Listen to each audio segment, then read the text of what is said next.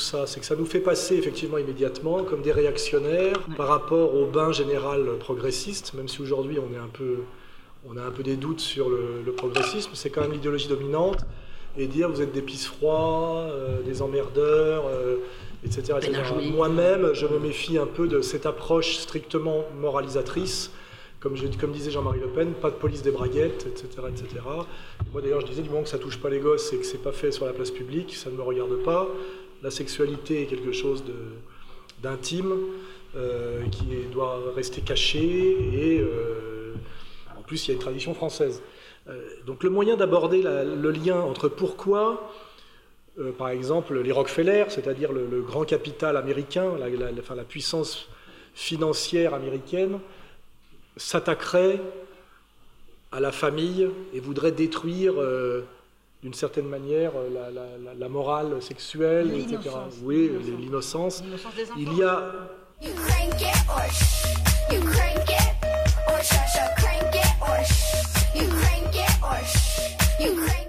C'est pas qu'une naissance des enfants d'ailleurs, parce que c'est à tous les niveaux. On voit très bien qu'il y a l'idée derrière du lien entre le capital, l'extension du marché et la démoralisation. Hein, la démoralisation. Les détenteurs du capital, notamment dans un pays euh, comme les États-Unis, qui était à la fois pionnier sur le plan du capitalisme, c'est ceux qui étaient le plus en avance, mais qui est aussi un, un pays puritain, n'oublions pas ça, protestant, ont bien vu à un moment donné qu'il y avait une limite à l'extension du marché et de la logique du marché, qui était la morale, cette morale protestante des, films de John Wayne et des, films de John Ford, hein, c'est-à-dire un, grand moralisme sur la question du travail et sur la question des mœurs. D'ailleurs, beaucoup plus que chez nous. Le catholicisme est beaucoup plus ambivalent sur la question de l'érotisme et du sacré. Et ils se sont dit à un moment donné, il faut qu'on casse ce moralisme traditionnel, à la fois sur le plan du travail, Là, on renvoie, ça renvoie au texte de Jefferson hein, sur le, il n'y a de travail que le travail productif, en gros, et il n'y a de vie que le travail, etc.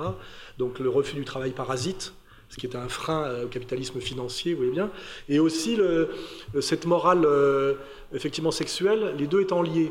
Euh, c'est pas pour rien qu'on réédite nous Michel Clouscar, euh, le concept moderne du capitalisme à partir de, l'après-guerre et surtout après mai 68, c'est le libéralisme libertaire, c'est-à-dire le libertaire au service du libéral. Qu'est-ce que c'est que le libertaire? Ben, Vous voyez très bien la sortie de Cohn-Bendit face à Paul Gutt à, apostrophe à l'époque, où il dit que c'est délicieux de se faire toucher la, la bite par une petite fille. Bah, vous savez, quand une petite fille de 5 ans, 5 ans et demi, commence à vous déshabiller, c'est fantastique.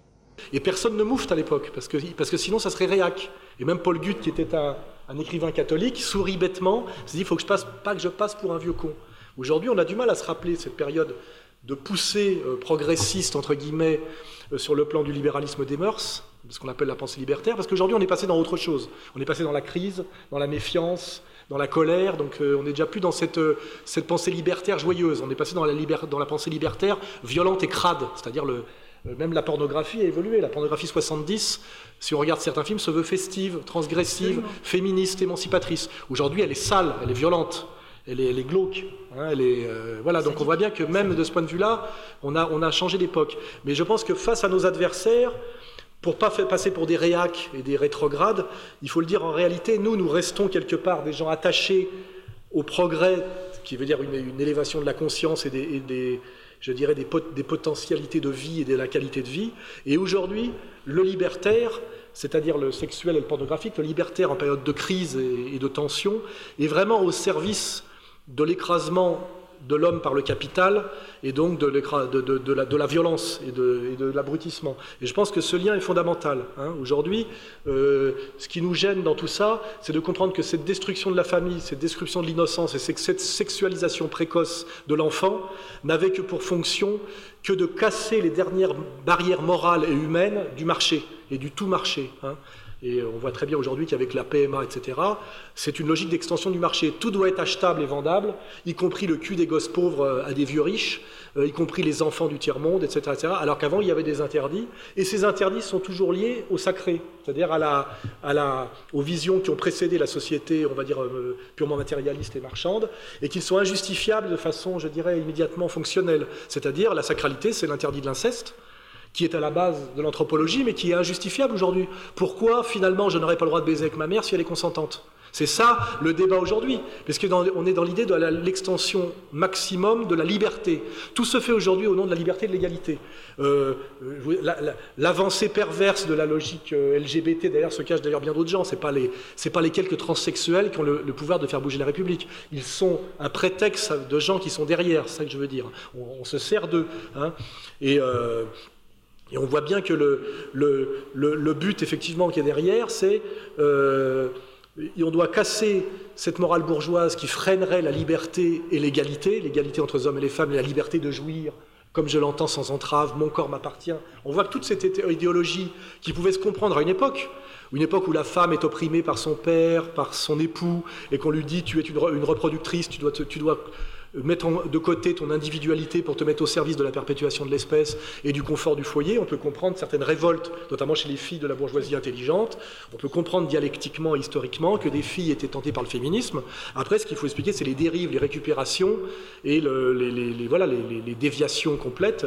Et aujourd'hui, euh, on voit bien que, que le but, c'est de casser tous les interdits en prétendant qu'ils sont injustifiables. Euh, euh, d'un point de vue de l'analyse technocratique, matérialiste, technicienne, hein, l'interdit de l'inceste. Pourquoi? Oui, c'est vrai, pourquoi Si euh, la polygamie, et d'ailleurs aujourd'hui on n'ose pas trop parler de la polygamie, mais pourquoi, pourquoi pas la polygamie si tout le monde est d'accord hein, Puisqu'on est dans la, dans la logique du contrat, puisqu'on est dans la société bourgeoise, c'est la société du contrat, il faut lire Weber. Donc si c'est un combat librement contracté par toutes les parties et qui est clairement exposé par un, une loi, par, un acte écrit euh, et co-signé, tout est possible. D'ailleurs, je crois qu'il y a eu un débat en Suisse qui disait pourquoi pas euh, l'inceste à l'intérieur des familles si le père et la fille sont d'accord. Un père et sa fille majeure ont le droit d'avoir des relations sexuelles, tout comme un frère et une sœur adultes. C'est ce que pense le Conseil fédéral. Dans le cadre de la révision du droit pénal, il propose de supprimer l'article 213 qui sanctionne l'inceste, un projet qui suscite une vague d'indignation et d'incompréhension. Vous imaginez bien que le niveau de suggestion et de l'autorité du père, etc., prouve que ce libre choix n'a aucun sens. Mais cet égalitarisme abstrait dans lequel on est tombé aujourd'hui, qui est devenu une, une stupidité d'un côté et une malhonnêteté de l'autre, a effectivement pour but de casser toutes les, barrières, je dirais, transcendantes et traditionnelles à le, à l'expansion totale, non pas de la liberté de l'individu pour son plus grand bonheur, parce qu'on fait que tout ça débouche sur la névrose, on le sait par le recul historique qu'on a, une fille qui s'est fait baiser par 150 mecs et qui a avorté 27 fois est rarement épanouie à 42 ans. Hein. Euh, souvent moins épanouie que la mère méditerranéenne classique, qui a eu un seul homme dans sa vie et qui a quatre gosses et qui règne sur une maisonnée avec le respect euh, de tout l'entourage. C'est une... Ça peut même être considéré comme... Comme agaçant et réducteur pour un touriste comme moi quand il va en Corse, qui est obligé de se poser, de se soucier de certaines limites à sa liberté. Mais c'est un constat sociologique évident avec le recul du temps. On voit très bien que les, il y, a beaucoup de femmes épanouies dans la société traditionnelle, malgré tous ses, défauts, et, que la société contemporaine produit de la, névrosée seule de 45 ans euh, en masse, hein, en série. Voilà, ça c'est. Donc, euh, on est. Mais je crois qu'il est fondamental d'insister sur ce discours-là, c'est-à-dire prendre le discours progressiste sur son propre terrain, montrer comment il, il a été retourné entièrement, plutôt que de justifier ça par des purs arguments, comme je voyais, tu t'énervais tout à l'heure. Euh, ça peut être considéré comme euh, comme justement des propos réactionnaires. Et, d'un point de vue de l'efficacité politique, c'est pas très bon. Il faut dire, voilà, euh, en réalité, ce qu'il y a derrière, c'est le marché, c'est casser en fait toutes les barrières qui sont les barrières qui s'appellent l'humanité, le respect de l'autre, le respect de l'enfant, euh, protéger la, veuve et l'orphelin, et, et, tout ça, c'est la loi du plus riche, ça aussi, il faut le dire, c'est l'extension maximale du marché pour le plaisir du plus riche, car en réalité, toutes ces libérations sont toujours des libérations qui mettent le pauvre au service du, euh, à la libre disposition du riche. Hein.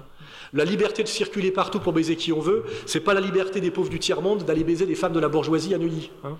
C'est la liberté des riches de Neuilly, en général des hommes, d'aller baiser les femmes pauvres du tiers-monde hein, et, leurs gosses. Et leurs gosses voilà. Et de temps en temps aussi, c'est vrai, par une déviation ultime, de voir des femmes du nord de l'Europe et même de Suisse aller avec leurs filles se faire baiser pour de l'argent par des Noirs à Saint-Domingue.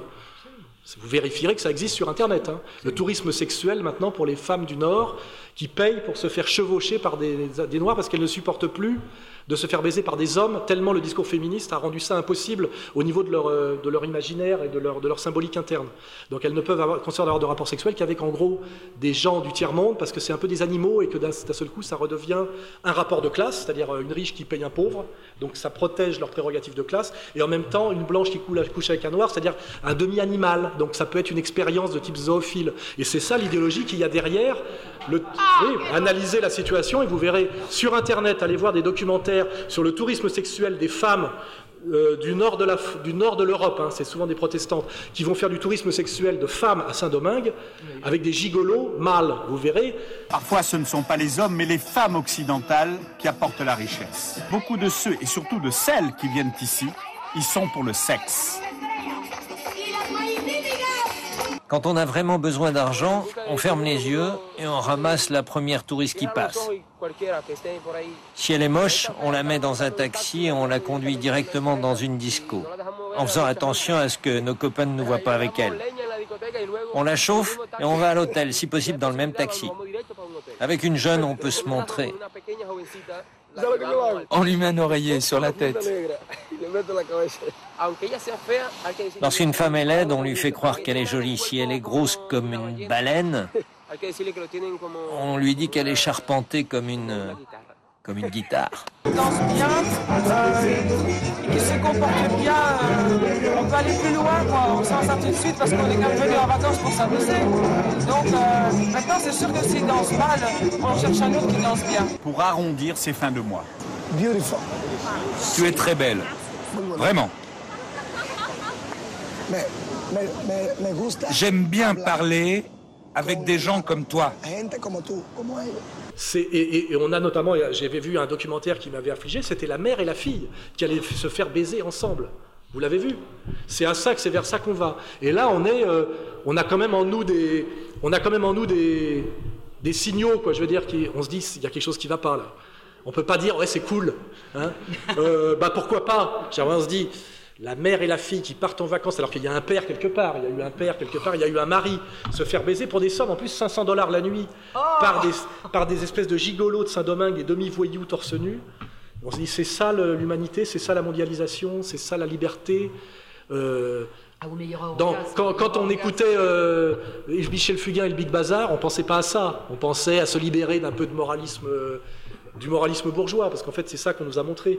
On nous a souvent montré le, moralisme bourgeois comme mensonge et comme hypocrisie. Hein. genre, euh, ces gens-là euh, parlent d'interdit sexuel mais baisent en douce, autant de plus baiser en douce. C'est tout le cinéma des années 60-70. Euh, Donc on, voit bien dialectiquement comment tout ça a pu être mis en place et surtout est acceptable à une époque. Il ne faut pas non plus oublier dans les années 60, moi je, suis un lecteur d'Arakiri du professeur Choron, il y avait une justification au discours de transgression et même une certaine euh, vulgarité et même un peu de, quand il y a eu un peu de pornographie dans la bande dessinée avec Gottlieb, etc. Parce qu'on sortait d'une société bourgeoise très euh, moralisatrice et très hypocrite qui interdisait beaucoup de choses tout en en faisant pas mal en douce et qui avait quelque chose d'horripilant et de euh, de, malsain et de mensonger.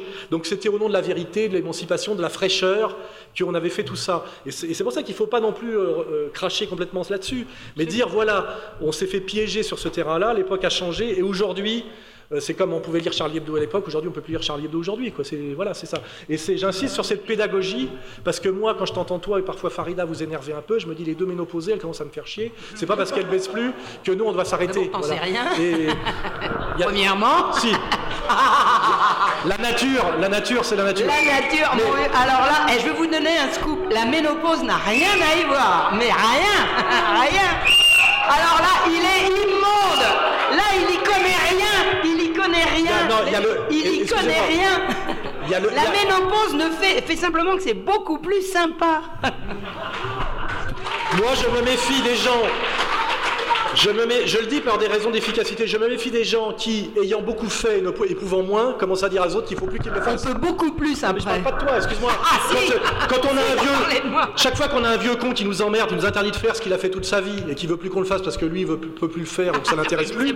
Je veux dire, d'un point de vue pédagogique, c'est nul. Vous voyez On le sait très bien. Et, le problème, c'est est-ce qu'il faut être efficace? Aujourd'hui, le danger, c'est de passer effectivement comme le piège qu'on nous tend pour des vieux cons, des réactionnaires. Euh, on redécouvre le catholicisme, ah, c'est génial de prier. Non, excusez-moi, à un moment donné, nous on vient des années 70. On nous, moi, j'étais au collège Stanislas, on m'obligeait à aller me confesser une fois par semaine, aller à la messe tous les et on n'en avait rien à foutre. On croyait pas une seconde à ce que disait le curé. Euh, euh, il y avait des gros problèmes de pédophilie y compris dans ce, excusez-moi, ça existait et comment, hein, je, suis un, ancien, de Stam, et qu'il ne faut pas non plus faire croire que c'était l'âge d'or, et que c'était le rêve, et que c'était le bonheur. Mais l'histoire, c'est l'histoire, c'est dialectique, et c'est en, en déplacement permanent. Et on doit travailler sur la séquence qui est la nôtre, en fonction de là d'où on vient, et de là où on veut aller. Et c'est là où il faut rester toujours dans, l'historicité. Et, l'idée, on va revenir aux années 60, c'était génial, ou aux années 30, ou etc. Euh, du mec, c'est vrai que c'est beau. Hein. Aujourd'hui, on trouve ça beau, un curé en soutane sur un vélo, c'est vrai. C'est joli, parce qu'on a tellement vu de, de, prêtres euh, en, en, costard thermocollé dégueulasse que c'est joli. Mais il faut bien comprendre que on est face à des gens aujourd'hui, euh, à nous, notamment qui ont le pouvoir, qui eux sont issus de mai 68 et qui ont été légitimement 68 arts, faut pas oublier, parce que les, ils voulaient avoir les cheveux longs parce qu'on n'avait pas le droit d'avoir les cheveux longs, ils voulaient s'amuser un peu parce qu'on leur serrait la vis, et que c'est ces gens-là qu'on est, qu'on est obligé de combattre aujourd'hui, et que c'est, il faut être euh, malin, c'est pour ça, enfin malin, malin, stratège, et surtout euh, ne pas se tromper. C'est-à-dire que parfois il y a des euh, on peut réhabiliter certaines choses pour des raisons dialectiques et, cohérentes, et c'est n'est pas parce qu'on réhabilite certaines choses qu'on se fait un retour en arrière. C'est ça qui est complexe. C'est pour ça qu'il faut la philosophie sert à ça. En fait, même retourner en arrière est quelque chose de totalement futuriste en réalité, puisque ça veut dire, puisqu'on sait que le temps a passé. C'est pas comme perdre la mémoire et, se retrouver en arrière. C'est en fait vouloir volontairement vivre comme avant. Ça s'appelle l'écologie, ça s'appelle le retour à la Terre. Ça n'a rien à voir avec vivre comme au XVIIIe siècle. Et c'est tout ça qu'il faut essayer de faire comprendre. Aujourd'hui, toute cette banalisation de la pornographie d'ailleurs n'est plus un, combat d'avant-garde, parce qu'avant, les gens qui se battaient pour le cinéma X, comme euh, si on regarde les conférences de Benazeraf, ils luttaient contre le pouvoir et l'interdit. Aujourd'hui, c'est pas vrai. C'est de l'idéologie de masse. Donc on peut peut pas justifier ça au nom de la transgression. La transgression est devenue l'idéologie de masse, c'est l'idéologie du marché. Donc si on veut être transgressif, il faut être transgressif contre la transgression. Et donc réclamer de la norme, de l'interdit, etc. Parce que sans norme et sans interdit, il n'y a même pas de plaisir, on le sait très bien. Pour qu'il y ait de, plaisir, il faut qu'il y ait quelque chose à, à outrepasser et à franchir. Le vrai danger, je dirais, dialectique de l'idéologie de la transgression généralisée, c'est que ça produit la fuite en avant, l'absence totale de résistance et de barrière, et que ça produit en fait à la fin un effet panique, car en réalité, on aime bien faire des choses parce qu'elles sont interdites. Si elles ne sont plus interdites, et notamment dans la séduction, à l'époque où il y avait les filles et les garçons séparés, moi j'étais à Stan, il y avait l'école de filles, on grimpait sur le mur, regardait les filles, et, et on avait, et des deux côtés d'ailleurs, il y avait un désir interdit et transcendé aussi, transcendé par l'imaginaire, hein, il y avait tout ça, euh, qui était très fort et qui amenait d'ailleurs à la rencontre future. Aujourd'hui, avec l'école mixte, la banalisation totale euh, de, et la sexualisation notamment à l'école, ça produit quoi? Une apathie en réalité. On a une montée en réalité quand on vérifie de l'impuissance chez les classes moyennes et les classes bourgeoises. On a une montée de l'homosexualité qui ne s'explique que par la sociologie, ni par les hormones, ni par le, gène, parce qu'il y a une, lassitude des femmes, une peur des femmes, un dégoût des femmes pour, euh, à cause d'une certaine trivialité etc. il faut remettre en avant le discours du voile, le discours du non-dit, le charme du non-dit. Enfin, là, il y a un vrai travail d'intelligence, je dirais, littéraire et, sociologique et philosophique à mettre en avant, plutôt qu'une espèce de comment dirais-je, de, retour à l'interdit pour l'interdit. Et ça, je j'insiste là, hein, c'est mon sujet, parce qu'il est complémentaire du tien. Non, mais je suis tout à fait d'accord. Je pourrais dire, je pourrais rajouter un truc Oui, vas-y. Oui. Je suis tout à fait d'accord avec ce que dit Alain, c'est-à-dire que au moment où on a voulu se libérer, moi je, l'ai quand même vécu au début. Pas l'oublier. Non, mais je l'oublie pas du tout. Moi, je, me souviens très bien des désirs qui étaient ceux de ma génération. C'était, on voulait effectivement beaucoup moins d'hypocrisie et on est, on, on, on, a, on est sombré dans l'inversion des valeurs, ce qui n'était pas ce qu'on réclamait du tout. C'était pas du tout ce qu'on réclamait. Je voulais vous dire un truc, vous allez, vous allez rigoler, j'espère. En tout cas, nous, on a bien rigolé. Tim Tate, le, Britannique, il nous a raconté que, euh, en tenant à peu près ce discours-là, à l'époque où Kinsey a fait son rapport, il y avait un État aux États-Unis qui interdisait, qui interdisait de rire pendant l'amour. Est-ce que vous imaginez? Alors, pour que des gens soient assez malades pour faire passer des lois comme ça, il faut s'imaginer que ça implique qu'une femme pouvait éventuellement déposer plainte et qu'ensuite il y aurait des, Oui, oui. Ah, mais vous imaginez Il faut voir les, les Il faut films de voir d'où ils propagande euh, puritains euh, de l'Amérique des années 50. C'est très drôle à regarder Ah- sur Internet. Il y avait les, les- les- des, comment dirais-je, des associations religieuses qui faisaient notamment contre le rock'n'roll. Rock and roll has got to go, and go it does. That's the best way I know to get rid of it. En casse, vous voyez, et c'était un peu, euh, on n'a pas envie de renouer avec ça, quoi. Absolument, euh, alors que ce soit clair. ouais, que Alors évidemment, on peut dire que du rock'n'roll à la danse, machin, il y a eu, etc. Ça a amené euh, euh, l'apologie de la pulsion, c'est vrai tout ça, mais Et puis il y avait Elvis. Elvis qu'on disait blanc, mais qui s'habillait comme un macro du ghetto de Memphis, qui chantait comme un possédé et qui exhalait la vulgarité, le sexe et l'urgence par tous les pores de sa peau. Faut quand même y aller un peu mollo parce que sinon, euh, d'abord, on perd beaucoup de monde en route, y compris ceux qui en parlent le plus. Il y a quand même quelque chose d'insupportable, c'est que les, on a remarqué aux États-Unis, les téléévangélistes qui font le plus euh, la critique de la sexualité, en général, ils tombent régulièrement pour pédophilie, euh, polygamie, attouchement, etc. hein. Historiquement, les jansénistes, hein, il y a faites, faites ce que je dis et faites pas ce que je fais. hein, dans Voilà. l'histoire que je raconte, les jansénistes étaient les plus rigoureux en matière de, de- de- de morale et c'était eux qui organisaient les, les trafics d'enfants à l'hôpital général. Et hein. puis on est en C'est France. toujours. et en voilà. On est en France, on n'est Ouais. pas dans un pays anglo-saxon, puritain, etc., où euh, par la catholicité, le sacré et l'érotisme sont relativement bien articulés. Absolument, il y a pas Et de- euh, ouais, d'ailleurs, le sacré euh, comme vecteur d'érotisme, l'interdit aussi comme vecteur de, de, Mm. de, de- sublimation du plaisir. hein. Mm. Tout ça était assez bien articulé. Ça donnait des. Ça donnait toute la littérature très belle, enfin, il suffit de dire Stendhal, etc., où- pour voir effectivement que euh, l'amour peut être magnifié par une société du respect et de la transcendance quand il y a un dosage qui était assez réussi dans nos sociétés latines, hein, société italienne, société française, société espagnole dans un autre genre, et que là-dessus on est plutôt meilleur que les anglo-saxons, et c'est pas pour rien d'ailleurs que le rapport Kinsey vient des États-Unis. Une fois de plus, ça participe aussi d'un impérialisme américain. Et, euh, et aussi, ce qu'on peut faire remarquer, c'est que moi je connais beaucoup d'homosexuels, parce que les homosexuels sont très liés au monde de la nuit et au monde de la fête, et jusqu'à une époque récente, il y avait un lien profond entre le monde de la fête et les homosexuels, qui étaient des homosexuels festifs, et qui n'étaient pas revendicateur- revendicatifs. Ils ne revendiquaient rien. J'en connais encore beaucoup aujourd'hui qui ont vieilli. Ils n'ont jamais demandé le mariage. Ils, voulaient, ils étaient différents et tenaient à le rester. Ils avaient une pratique de leur homosexualité qui était un peu toujours euh, avec la conscience d'être un peu euh, différent, voire anormal, avec une certaine souffrance. Car je fais remarquer que l'homosexualité n'est pas un choix de consommateur. Ça vous tombe dessus. C'est pour ça que moi, je ne peux pas. euh, la, c'est la limite à l'homophobie. Un jeune adolescent découvre dans la douleur qu'il n'est pas attiré par les femmes. C'est un chemin de croix pour lui parce que il va être jeté dans une marginalité. Ça va être un problème avec ses parents, sa vie, etc. Mais ce qu'il faut admettre, c'est qu'il choisit pas d'un seul coup par perversité d'être excité par un homme plutôt que par une femme. Il découvre de lui-même dans une souffrance préadolescente et souvent un silence une souffrance et un silence, qu'il est attiré par son copain et pas par euh, la sœur de son copain. Et c'est en général un drame intime. Et tout ça est nié aujourd'hui par ces connards de, de, de- de l'homosexualité militante contemporaine qui vous font passer ça pour un choix individuel de consommation. Or, en réalité, vous, l'homosexualité vous tombe dessus, vous découvrez que vous êtes homosexuel et vous n'avez pas le choix. Alors à l'époque, on disait que ça pouvait être éduqué, etc. J'y crois pas tant que ça et c'est un peu dur. euh, moi, j'étais gaucher, on essayait de faire de moi un droitier. J'aime pas trop ce genre de truc. Et c'est vrai que de dire à un type, en réalité, tu as une sexualité immature, tu n'aimes pas les femmes, mais tu vas les aimer, mon pote. euh, en revanche, à l'époque, pour que la société fonctionne bien, l'homosexuel avait une double vie, en réalité. Il épousait une femme, il avait des gosses, et il avait une pratique homosexuelle cachée. Or, toute le- la question est ça, ça doit être caché. Caché d'abord aux autres et caché aux enfants. La sexualité ne s'expose pas, c'est un principe. Euh, il est évident que c'est un- une, une source de troubles terribles d'exposer la sexualité et d'exposer les organes de la sexualité. Quand je vois qu'aujourd'hui on a autorisé aux États-Unis aux femmes de se balader les seins à l'air dans Central Park, je crois, il y a quelque chose qui ne va pas d'un point de vue Mais nous, on anthropologique. dans les plages il y a pas si C'est hein. y a quelque chose qui ne va pas. D'abord, on est toujours dans l'idée que les femmes ont des poitrines magnifiques. Ça va être génial de voir des femmes à poil. C'est beau de voir une femme à poil quand elle est belle. Quand elle n'est pas très belle, il vaut mieux qu'elle s'habille et bien habillée, parce que les vêtements, c'est fait pour améliorer l'idée du corps. Vous voyez Donc déjà, c'est très arrogant de penser qu'on peut exhiber son corps euh, pour un, un type et une fille bien foutus. Il y en a beaucoup, on, ferait- on préférait qu'ils se montrent pas trop. Vous voyez et, et donc il y a toute cette idéologie actuelle. euh, euh, laide, catastrophique, stupide, qu'il est très facile d'aller contrer par des arguments simples, des arguments de bon sens, auxquels tout le monde adhère en réalité. Tout le monde adhère, y compris l'immense majorité des homosexuels. C'est un milieu que je connais bien parce que j'ai beaucoup pratiqué la nuit, j'ai travaillé dans la mode, etc.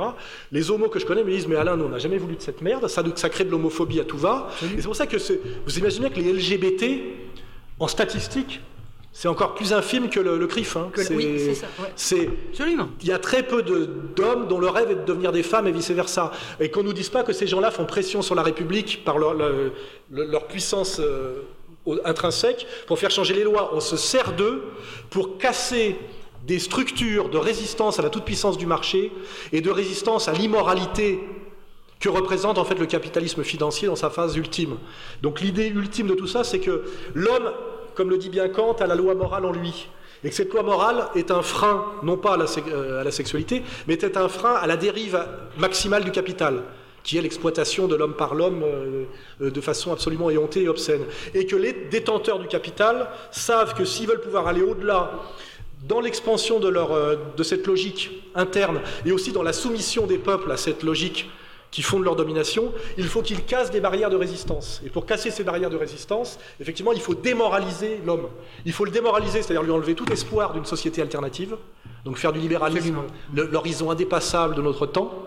Et il faut le démoraliser en, lui faisant perdre tout sens moral, pour qu'il accepte à la fois ce qui se, le sort des Palestiniens, Hein, euh, qu'il accepte effectivement que euh, ces gosses, il soit obligé de les vendre pour bouffer à des prédateurs sexuels riches, ce qui est le cas au Maghreb, hein, par exemple. Il ne faut pas se mentir, hein, c'est, une pratique courante au Maroc, euh, chez les pauvres. voilà. Et que pour, pour qu'on accepte tout ça, il faut casser tout ça. Et pour ça, il faut le casser par de la propagande, de la, du dressage, en faisant croire que c'est progressiste, que c'est égalitaire, que c'est normal, que c'est votre intérêt d'y adhérer et que, vous vous sentiez marginal, isolé et, inquiet si vous y résistez.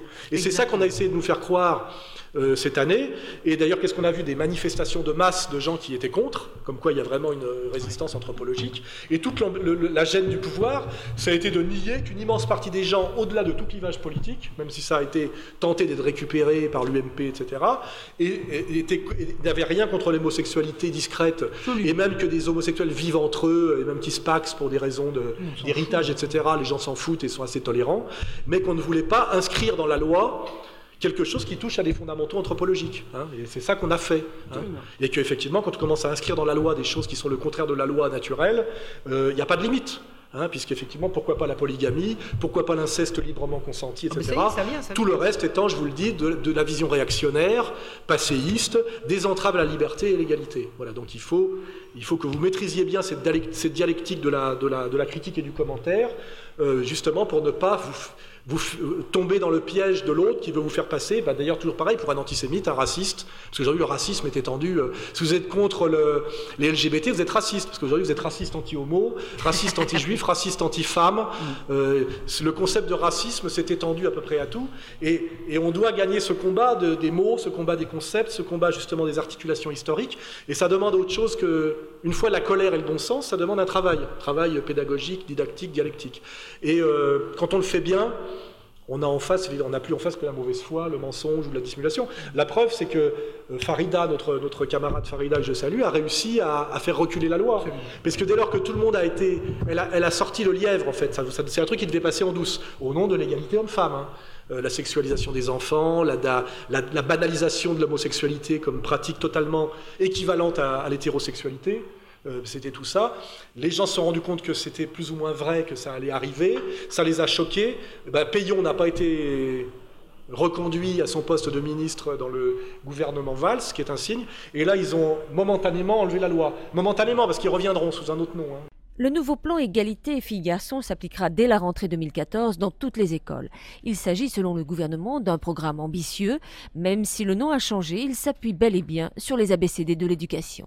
Cet enseignement de l'égalité filles-garçons fera partie d'un socle commun contenu dans les programmes qui vont du CP à la troisième. Ce nouveau dispositif est censé mettre fin à la polémique lancée par des mouvements d'extrême droite qui dénonçaient à travers les ABCD la mise en place d'une théorie du genre niant la différence sexuelle.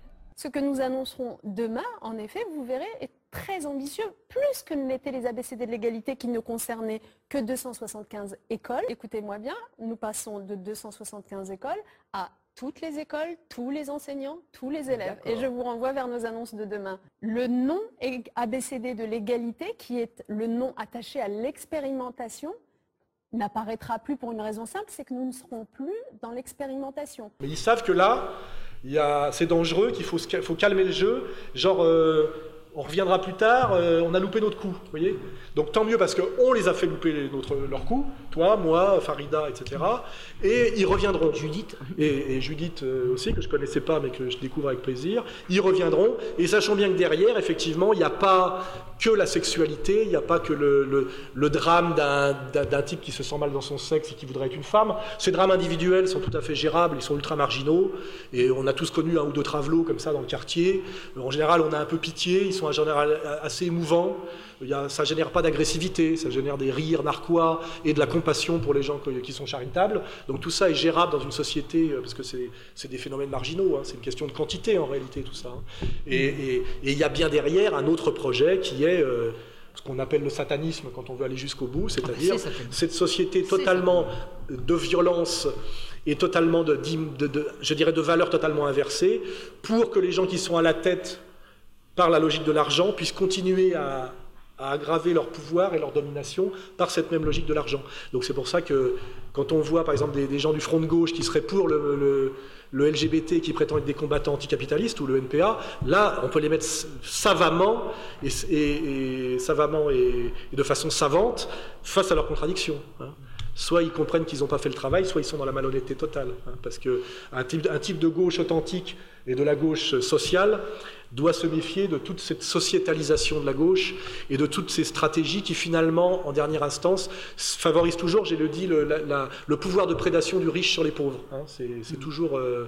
Euh, euh, le droit de l'homme, c'est le droit du. Les droits de l'homme sont en réalité les droits du bourgeois, et les droits du bourgeois, quand on creuse, sont les droits du plus riche. Hein. C'est ça qu'il faut. C'est pour ça qu'aujourd'hui, on doit se poser la question des droits de l'homme, pas parce qu'on est contre les droits des hommes et des femmes, mais parce qu'en fait, les droits de l'homme cachent quelque chose qui sont le, effectivement le, le, libérer de tous les interdits traditionnels euh, la, possibilité de prédation des riches. Hein, c'est ça, sur le plan euh, d'ailleurs à tous les niveaux, hein, géographique, euh, temporel, etc. Et c'est là-dessus qu'il faut, qu'il faut être si on veut mener ce combat intelligemment et le gagner. Hein, voilà. Donc ne rien lâcher effectivement sur le fond et éviter le piège du discours réactionnaire euh, rétrograde qui euh, n'est pas satisfaisant, n'est pas efficace et puis qui n'est pas satisfaisant par rapport à soi-même. Moi je ne veux pas me mentir, je sais très bien d'où je viens, je sais très bien euh, d'un seul coup, j'ai pas envie de dire tout ça est un scandale, machin, etc. Et, surtout avec le, mensonge de, le, mensonge de, la double vie, le mensonge de la double vie, hein, parce que on le voit à chaque fois qu'il y a un scandale aux États-Unis, hein. c'est toujours ceux qui donnent des leçons à tout le monde qui se font choper, en général la main dans la braguette et en général pas la leur. Hein voilà, je terminerai là-dessus. oui. Alors je voudrais rajouter quelque chose. Je, je, souscris, je souscris totalement à ce que dit Alain. J'ai, en, étudiant le fameux programme qui est présenté par l'Organisation mondiale de la santé et qui préconise l'éducation sexuelle dès le plus jeune âge, j'ai vu, j'ai vu passer une notion absolument terrifiante qui s'appelle les droits sexuels. Et moi, quand je dis que la sexualité relève du sacré, je ne dis pas que c'est le mariage qui relève du sacré, que la sexualité relève du mariage, etc. C'est pas ça que je veux dire. Je veux dire que chacun doit savoir que ce qui pousse euh, un homme vers une femme, une femme vers un homme, ça relève de quelque chose d'extrêmement fort, d'extrêmement puissant, qui ne doit pas être dévoyé. À partir du moment où on commence à décider que les enfants, on va leur apprendre à se masturber à partir de l'école maternelle, je veux dire, où va être le désir, où va être l'attraction, où va être la liberté, c'est absolument monstrueux. L'Organisation mondiale de la santé, sous, la pression de Kinsey, on a compris, ils ont inventé ce qu'on appelle un droit sexuel. Le droit les droits sexuels, ça veut dire que les gens ont le droit d'avoir leur vie sexuelle. Mais attendez, c'est à la loi de, légiférer. Qu'est-ce que c'est que ça? Qu'est-ce que c'est que les droits sexuels? Moi, je vais vous dire ce que ça veut dire. Ça veut dire que quand des parents vont interdire à leurs enfants de jouer à touche-pipi avec les autres, on va leur enlever on va leur enlever. Ça va être la négation des droits sexuels. appeler un numéro, euh, ça sera de la maltraitance. Euh, maltraitance à enfants, parce que euh, j'ai voulu, on, vous a surpris. Déjà en Suède, on peut vous enlever votre enfant, on peut vous enlever votre enfant, mais l'enlever, c'est-à-dire qu'il sera mis dans un foyer ou ailleurs, si vous l'avez menacé de le gifler. C'est-à-dire, vous menacez votre gosse de la fessée, on vous retire votre gosse. Alors, vous imaginez, d'ici quelques années, quand tous ces programmes-là vont être mis, mis, en place, vous allez euh, euh, retirer la main du petit garçon de la culotte de la petite fille et on vous l'enlève parce que vous réprimez ses droits sexuels. Donc, la sexualité, que ce soit clair, pour moi, ça relève de la sphère privée et ça relève de quelque chose de merveilleux qu'on atteint ou qu'on n'atteint pas, qui s'appelle l'amour. Et ça, ces choses-là, ça relève du sacré. Maintenant, chacun fait comme il veut, et moi, je fais comme je veux. J'ai pas envie de euh, ni de m'en justifier, ni de ni, ni qu'on me donne des leçons, d'accord? Mais ça relève de la sphère privée, et publiquement, ce, la, la, morale que nous devons absolument euh, euh, revendiquer, c'est que ce qui sort du privé, c'est de l'attentat à la pudeur et de la corruption de mineurs. Et c'est ça qui se passe. Et puis l'ingérence de l'État dans les affaires privées jusqu'au bout. C'est la définition du totalitarisme. Hein. Un État totalitaire, c'est un État qui se permet de s'occuper de vous jusque, dans votre intimité euh, la, plus intime, jusque dans vos chiottes. Et ça, c'est très inquiétant, c'est totalitaire, vous voyez.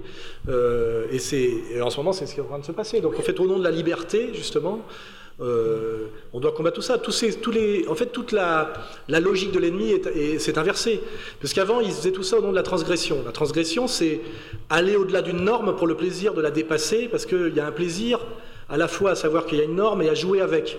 Mais dès lors que la transgression devient la norme, je veux dire, c'est dialectique et ça s'inverse. Là, il y a le plaisir finalement de ne pas obéir à la norme, à la norme transgressive. Vous voyez, c'est la lassitude de la transgression. Et c'est pour ça que tout ça doit s'étudier dialectiquement, historiquement. Et c'est très facile de vaincre l'ennemi sur la, par le, je veux dire, c'est assez, voilà, c'est par les concepts, c'est très facile. Hein.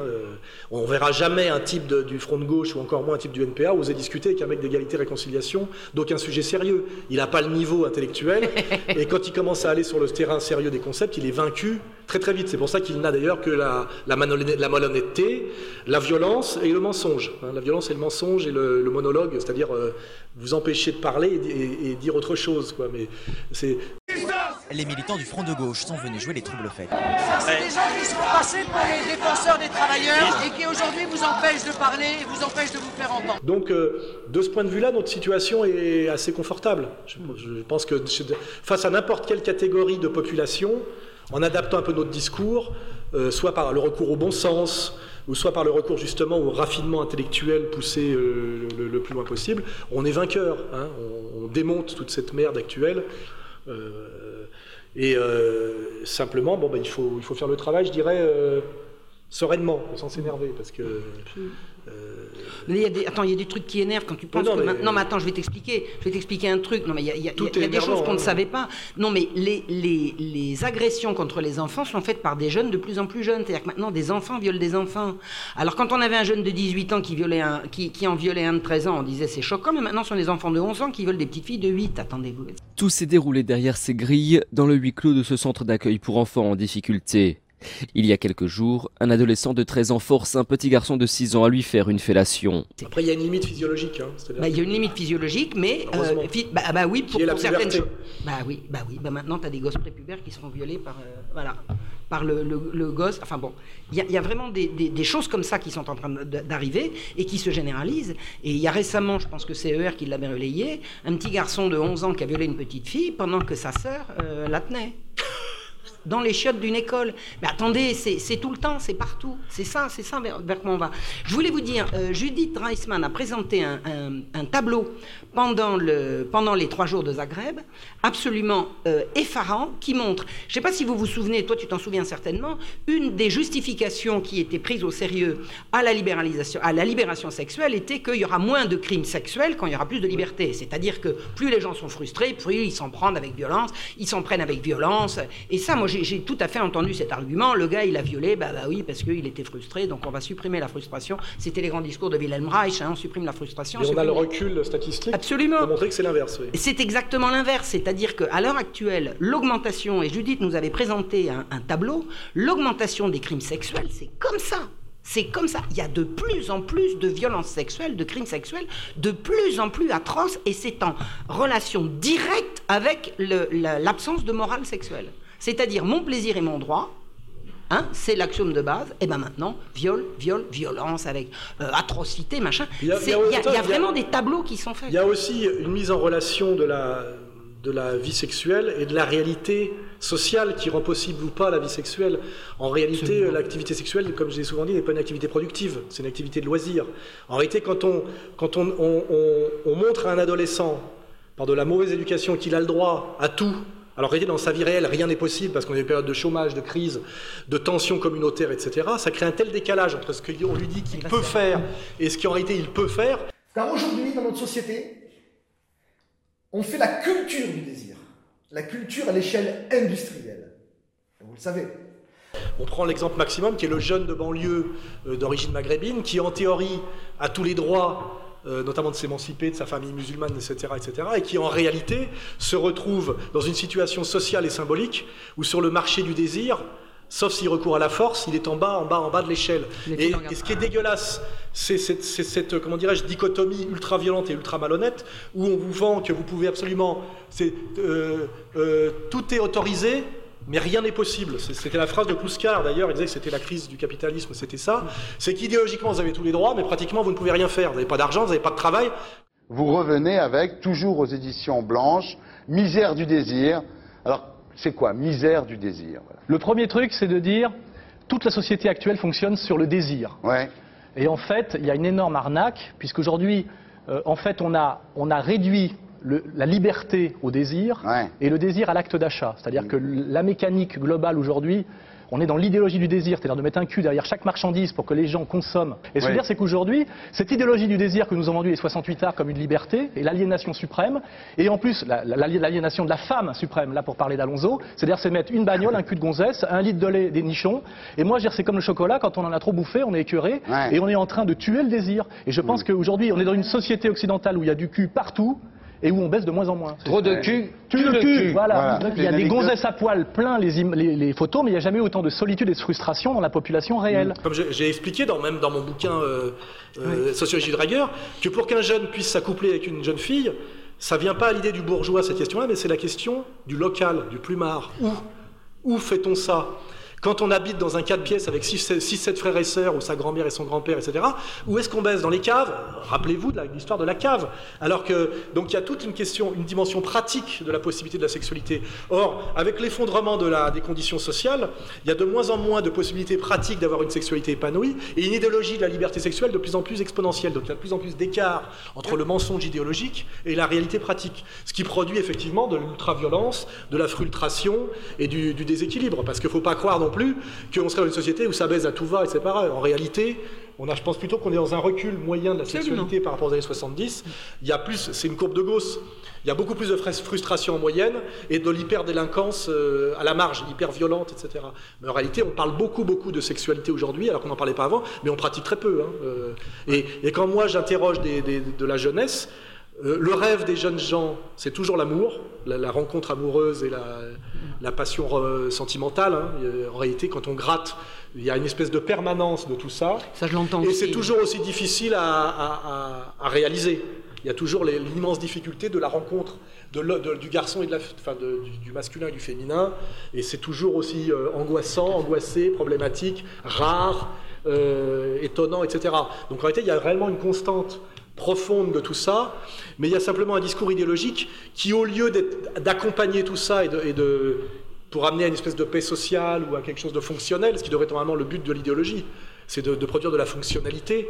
En fait, c'est une idéologie qui, est faite pour produire de la dysfonctionnalité, c'est-à-dire de la violence et de l'échec. Et, et, tout ça, même s'il y a une absurdité là-dedans, il y a aussi une logique de marché. Parce que quand on est seul et qu'on rêve de baiser et qu'on baisse pas, qu'est-ce qu'on fait? On fait, les, on fait les magasins, je veux dire, on consomme. Il y a, tout ça. Euh, on sait, on, sait très bien que la fille seule, euh, angoissée, salariée, qui a un petit pouvoir d'achat et qui est seule, le samedi, elle, achète des chaussures. Vous voyez ce que je veux dire? Il y, a, tout ça. Euh, le type, il achète du chichon. Hein, je veux dire, on sait très bien que la drogue en banlieue est un palliatif à l'impossibilité d'avoir une vie sexuelle qui correspond à ce que la société vous autorise ou vous promet. Et que le, truc de banlieue typique, c'est le, film porno, le DVD porno et ce qui correspond à la, à la euh, comment dirais-je, au bromure, hein, à ce qu'on donne, euh, à ce qu'on donne en prison, le, chichon.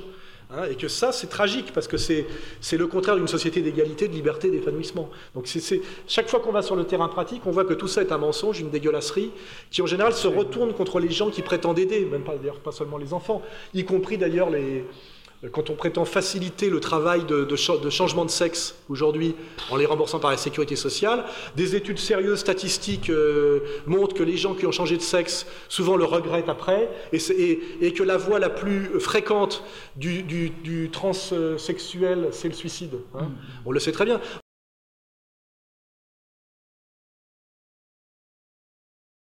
Today we're going to talk a little bit about a survey that was done where they interviewed 6,456 transgenders to find out what their lives are like after they change genders. Let me read some of the study results for you today.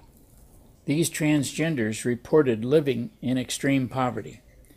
They also reported that they misused drugs and alcohol. They reported that their incomes were four times lower than that of non transgenders that their unemployment rate was twice that of the general population. 2% of them reported that they were homeless, and that's twice the national average. And worst of all, 41% of these transgenders reported that they had uh, attempted suicide. This survey was conducted by the National Gay, Lesbian, and Transgender Task Force when they joined with the Center for Transgender Equality. The survey was intended to show a wide ranging discrimination toward transgenders. However, what they proved really was that changing genders is not successful at improving the lives of transgenders. Or, derrière, ça, ça intéresse qui Le lobby des chirurgiens, parce que finalement, ça, ça, fait, ça fait de l'opération. Euh, c'est l'espèce d'extension de la chirurgie esthétique à tout et à n'importe quoi. Derrière, il y a toute une espèce de banalisation de la chirurgie esthétique qui était une pratique d'élite, donc euh, avec un marché restreint qui se massifie avec en plus la sécurité sociale qui rentre dedans, avec le remboursement, et que tout ça intéresse toujours, pareil, le, le marché le marché d'ailleurs de toujours les mêmes, hein, le chirurgien qui va se remplir les poches, et le pauvre qui finalement euh, est allé se faire euh, amputer le sexe, charcuter, etc., en pensant que ça va changer sa vie, et que vous, qui, qui, sort jamais de la dépression, et qui, c'est des vérifiés statistiquement, et hein, qui finit par se suicider. Quoi. Donc le, les salopards qui font croire à un type qui se sent mal, qui suffira, qui passe sur le billard pour après être une femme épanouie, et qui va même chanter, gagner la Starac. Euh, bah, non, non, il, est, pas transsexuel, c'est juste un travelot. Hein. il a toujours, il paraît. Non, mais quand on, quand on voit le, dernier vainqueur de l'Eurovision, on voit bien que tout ça, c'est de, de, la propagande. C'est pas un hasard si à un moment donné, on nous dit qu'on peut être. Euh, et je pense même que c'est pas un hasard s'il est autrichien, qui est quand même la, nation du, du Führer. Hein. c'est pour tout ça, c'est pour continuer à humilier le moustachu. Hein, c'est bah oui. Et celui d'avant était israélien. Oui, je pense que je pense que il y a l'intérêt de tout ça, c'est que quand on a les outils, au lieu de trouver ça absurde et désespérant, on peut y trouver de la cohérence. Et quand on, quand on est capable d'expliquer, on sort de la dépression. Donc souvent, c'est ce que j'ai parlé souvent avec des psychiatres, je dirais, le meilleur remède à la dépression, c'est la maîtrise du concept. Parce que ce qui rend dépressif, c'est l'incompréhension. Hein, Absolument. qui est générateur d'angoisse. Et aujourd'hui, ça sert à rien d'aller sur le terrain souvent euh, euh, psychomédical, alors que c'est un terrain purement, je dirais, philosophique finalement. Quand un, je reçois des courriers tous les jours de jeunes qui me disent Je suis sorti de la dépression grâce à Égalité Réconciliation et au site, parce qu'avant, je comprenais, le monde me semblait absurde et délirant, et aujourd'hui, je jouis de comprendre le jeu de l'ennemi, et, de comprendre me fait participer, exister et dominer. Comprendre, c'est maîtriser. Hein. Euh, c'est reprendre le pouvoir d'une certaine manière sur le plan euh, conceptuel et symbolique. Et, tout ça, tout ça notre utilité est là. C'est que euh, on, est totalement socialement et politiquement écrasé par, par les dominants. Hein. On est vraiment les marginaux absolus à ER aujourd'hui. C'est même une fierté. Mais on domine encore par notre maîtrise de, euh, analytique. Hein. Euh, c'est, le... Et du coup, on a une espèce de, quand même de sourire et de, de sentiment de, plénitude qu'on retrouve bien mieux chez, quand euh, se calme, qu'on retrouve bien plus chez Marion que chez Caroline Forest. On voit par exemple que Caroline Forest porte, porte sur son visage et dans sa manière de s'exprimer tous les stigmates de la, de la névrose, hein, de la dépression et de, du, de, l'angoisse, et qu'on sait que même on peut s'imaginer qu'à terme ça finira mal pour elle. Hein. Elle est, euh, j'imagine mal Caroline Forest dans 30 ou 40 ans. Hein, voilà. Et c'est là-dessus que nous, on, rigole un peu. et, donc c'est important, je vous dis, euh, euh, la maîtrise de tout ça, la compréhension de tout ça, ne pas trouver ça seulement absurde et, monstrueux, mais comprendre que derrière, il y a des logiques, ça, d'abord, ça réhumanise le truc, parce que ça le, ça le réintègre dans un processus compréhensible, parce que c'est l'incompréhensible est forcément dangereux et d'une certaine manière inhumain. Moi, je suis hegelien, hein. tout ce qui est réel est rationnel et tout ce qui est rationnel est réel. Hein. sinon, c'est qu'on n'a pas fini le boulot. notre, notre travail, c'est ça, c'est la colère de Marion et son travail historique, c'est important, et derrière, un petit complément euh, sociologique et conceptuel pour effectivement maîtriser totalement le dossier. Voilà. voilà. Je vous avais dit je vous avais dit tout à l'heure que vous raconterais ce qui s'était passé pour, pour Judith en Israël. Donc, pour des raisons qu'elle ne m'a pas expliquées, elle est allée à un moment donné en Israël. Mais vous savez, c'est pas difficile. Quand vous êtes juif, vous dites en Israël que vous voulez vous installer, on vous, on vous ouvre un pont d'or, on vous, on vous donne des trucs, des machins, des bidules. Elle y est allée avec ses enfants. Et euh, elle a participé un jour à un... Je ne sais pas combien de temps elle y est restée, à mon avis, elle n'est pas restée longtemps, elle est repartie avec ses clics et ses claques, mais elle a été invitée à une espèce de congrès de sexologie, alors quand même intéressant, parce que moi qui connais, moi qui connais Israël il y a longtemps, j'aime autant vous dire que des, histoires de savoir que Israël est devenu une capitale mondiale des destinations LGBT, moi ça me sidère, ça me sidère. Il y a eu un, il y a eu un, virage à 180 degrés qui a été pris par ce pays, j'aime autant vous dire que je suis contente de plus y aller, je veux dire, je reconnaîtrai pas grand-chose. Donc elle a participé à un congrès comme ça, où elle, était, euh, elle est intervenue parce qu'elle avait, euh, elle avait un doctorat en communication. Enfin bon. Elle est intervenue, elle a fait une déclaration qui a semé la, stupéfaction dans l'assistance, où elle a raconté ses histoires de viol d'enfants par Kinsey et tout. Et il y a eu un tel silence de mort après son intervention, il n'y a pas eu, on aurait entendu une mouche voler, pas un applaudissement, pas de questions posées, rien du tout. C'était le silence de mort. Qu'il y a un journaliste. On aurait entendu une mouche violer. On aurait dit une mouche violer. il y a un journaliste suédois qui a pris le micro, qui a dit Messieurs, dames, je ne suis pas là pour intervenir, je ne suis que journaliste, je ne suis jamais intervenu nulle part, mais vous avez là une femme qui vient de vous lancer une bombe atomique et vous n'avez rien à lui poser comme question alors il y a quelques questions qui ont commencé à fuser et tout. Bon, Judith est rentrée chez elle et son assistante l'a retrouvée le lendemain en lui disant J'ai dîné avec tous les organisateurs, ça n'a été qu'un dénigrement systématique de tout ce que vous avez fait. C'est-à-dire qu'à un congrès mondial organisé à Tel Aviv ou à Jérusalem, à Jérusalem, sur la sexologie, le machin, le truc et le bidule, ils étaient tous du mauvais côté, tous. Elle a repris ses petites affaires et elle est partie. Et elle m'a dit, je lui dis, mais euh, Judith, vous parlez l'hébreu Au moins, j'ai essayé de lui lancer deux, trois mots en hébreu. Elle me dit, non, j'ai un blocage. Ceci dit, on n'est pas obligé de relier cette affaire systématiquement à la question israélienne. Hein. Non, non, mais enfin bon, on n'est pas obligé. On est déjà suffisamment montré du doigt comme ça. on doit pouvoir parler de ce sujet sans parler, sans passer par la Palestine occupée. Hein. Euh, non, mais là, c'était, oui, c'était Jérusalem-Ouest. mais c'est vrai qu'Israël est, à la fois le pays de l'ultra-orthodoxie, euh, qui est quand même une codification intégrale de la sexualité. Absolument. Et euh, c'est Jérusalem d'ailleurs, et puis Tel Aviv, qui est le, le, paradis de la gaïtude. Et c'est le pays des extrêmes. Israël est le pays des extrêmes, quoi. De, voilà, c'est un pays sans doute qui, qui, ressemble au nôtre, mais tout est exponentialisé sans doute, euh, tous les paradoxes, les contradictions, etc. Mais on n'est pas obligé de, pareil, de recourir à la judéité de, de, Madame Reitzmann pour avoir le droit de combattre la pédophilie, parce qu'il y a aussi quelque chose d'agaçant, c'est qu'à chaque fois, il faut montrer pas de juive pour avoir le droit de parler d'un sujet. Hein. on en a un peu rien à foutre. Hein.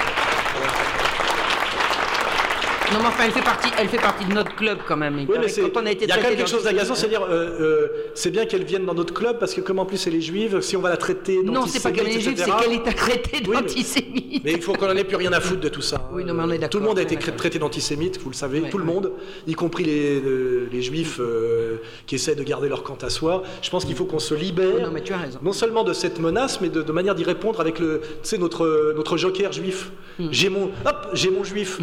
Moi, je donne la parole à Gilad parce qu'il est très performant sur le, sujet. Et quand je dis que Gilad Atzmon est juif, il m'engueule. Il fait non, je ne suis plus juif. Mm. J'ai le choix. Et c'est vrai, quand je me dis c'est vrai, je suis con. On peut, on a, Dieudonné ne peut, plus, ne peut pas cesser d'être noir. Bah oui, il ne peut pas. C'est une couleur de peau. Mais on peut très bien décider de ne plus être juif, comme on peut ne plus être catholique, puisqu'il me semble que c'est une religion, que c'est pas une race. Euh, voilà, donc à un moment donné, il faut aussi qu'on se désaliène de cette. Euh, D'ailleurs, ce que Bronfman appelle de l'antisémitisme, quand il dit euh, c'est de l'antisémitisme de penser qu'on a du pouvoir et qu'il faut ceci, cela, parce qu'ils savent toujours tout retourner en antisémitisme. Mm. C'est-à-dire finalement, être, trop aimer certains juifs serait une forme d'antisémitisme. Vous voyez, ça voudrait dire c'est pour cacher quelque chose. Je pense qu'il faut qu'on s'émancipe totalement de tout ça. On n'en a rien à foutre. On juge les gens à leur, la qualité de leur discours. Et euh, cette dame, évidemment, se bat, euh, mène un combat légitime. Ah Elle a la maîtrise sur le plan conceptuel, historique et sociologique. J'espère qu'on traduira son bouquin. C'est une question de. C'est une question de. C'est une question de, la- de budgéter, de le planifier. C'est du Tout travail. Le travail, ça coûte de l'argent. Et comme je te l'ai dit, on n'est pas le CNRS. Il y a beaucoup de gens Non, qui croient qu'on n'est pas 800 l'État français. C'est pas 800 pas, c'est pas payé par, euh, par l'État. Mm, C'est mm, nous. Et donc on génère une, une indépendance, une économie. Et on va essayer de, de, de faire en sorte que ça aboutisse. Ça prend toujours parf- parfois, souvent un peu plus de temps que prévu, Mm. mais sans doute qu'on le fera. On a conscience que le, le combat contre cette, euh, euh, comment dirais-je, banalisation de la, de la pédophilie, parce que c'est ça qu'il y a derrière, est un combat majeur à mener aujourd'hui, et que c'est un combat politique. On le sait par, euh, par tout ce qui s'est passé d'ailleurs cette année en France. Euh, voilà, mais il faut aussi, je veux dire, pareil, articuler ce combat à tous les autres. hein. Je pense que ça a à voir aussi avec le, la dérive du capital, hein, d'une certaine manière. Moi, je reste assez marxiste, quoi. Voilà, la, la- la Bah, nécessité oui, de... ch- oui, chercher à qui profite le crime. Qui a financé euh, l'Institut Kinsey C'était Rockefeller et aujourd'hui c'est Soros. Oui, ben voilà, oui, c'est toujours... Voilà, on a fait le tour. hein. Et ces gens-là, je suis pas sûr qu'ils veulent, quand on, voit les- leur vision du monde et les clubs auxquels ils appartiennent, leur but soit le bien de, l'humanité tout entière et l'élévation de la jouissance des masses. hein. En Non. général, ils ont des visions très élitistes euh, du monde. Euh, donc, oui, donc on a, je crois qu'on a à peu près toutes les clés Ouais. pour, euh, pour comprendre et, et, et agir. Voilà. hein.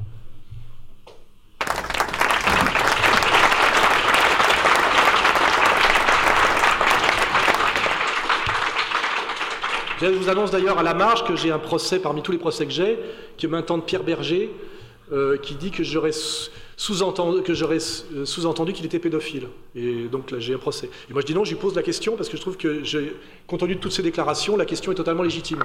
Je vois, on a le droit, c'est pas, c'est pas, euh, c'est pas hors la loi de poser la question à quelqu'un qui a un positionnement quand même très précis de savoir si il est pour la pédophilie ou pas. Parce que euh, limite, il m'envoie au tribunal pour ça. Ce qui, bien- ce qui veut bien dire que même dans son esprit, c'est criminel la pédophilie. Hein voilà, parce que sinon, euh, il devrait dire bon bah la loi est contre moi parce que la loi est, est, est, comment dirais-je rébarbative et, et- et, euh, et- et limitatrice de liberté. Mais c'est vrai que j'aimerais la faire évoluer dans le sens de la liberté, de la plus grande liberté pour que les adultes puissent aimer des enfants, il pourrait répondre ça. Or, il m'envoie au tribunal en disant euh, Soral m'accuse en douce de pédophilie. Ce qui vous voyez qu'il ne se sent pas si sûr que ça et qu'il a peur? Ces gens-là, s'ils étaient sûrs de leur valeur, et, ils ne se défendraient pas à ce point-là. hein. C'est- c'est- Il y a quand même euh, quelque chose de louche à ce niveau-là. hein. Ben, c'est le propre des pervers, c'est-à-dire que le pervers, le sadique tout court, c'est le gars qui fait du mal parce qu'il en jouit, mais il peut éventuellement dire oui, mais elle- il ou elle était d'accord, tandis que le pervers, il dit oui, je fais du mal, j'en jouis, c'est mal, ben oui, c'est justement pour ça que c'est bon. Ouais. En tout cas, j'ai ce procès avec Pierre Berger qui va me demander beaucoup d'argent encore pour cette histoire.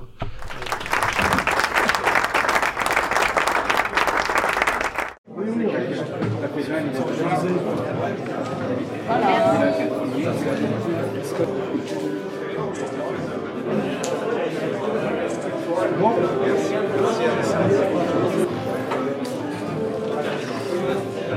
Merci. T-shirt euh, d'Afghanistan. Tout ça.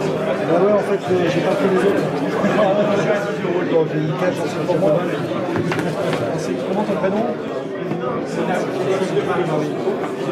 tu mets un bonbon à la Nice? Tu veux un bonbon à la Nice? Tu un à la c'est pas bon.